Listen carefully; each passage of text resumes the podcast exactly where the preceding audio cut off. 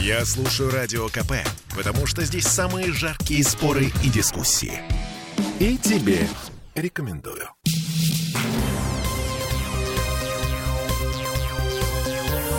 Темы дня.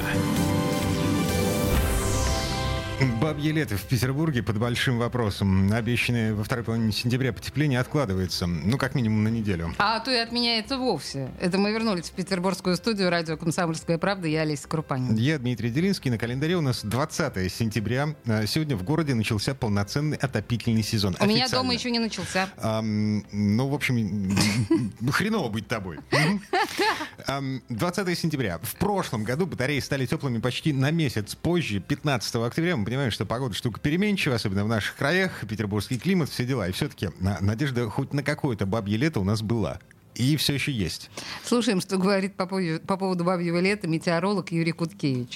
Это плавающая такая вот, э, если бывает. Может и не быть. И Если бывает, то сроки его наступления и окончания год от года всегда меняют. И продолжительность их тоже разная. Теперь, что касается наших перспектив в плане ожидания бабьего лета. Рабочая неделя, с большая часть ее под влиянием антициклона, причем такого холодного антициклона, будет происходить заток холодного воздуха. Температуры будут достаточно низкими, ночью 3-5, временами солнце. А в конце недели подойдут атмосферные фронты, которые принесут увеличение облачности, дожди. Ночная температура подрастет э, в пределах 6-8 градусов, а дневные, ну, если и поднимутся, то не очень существенно, на пару градусов, то есть будет где-то день 11-13 градусов. Вроде бы в самом начале следующей недели, может быть, выстрелить пару дней с более высокой температурой, когда она поднимется до 15-17. Но, с другой стороны, э, так называемые поздние бабье лето, они могут и в октябре наступить.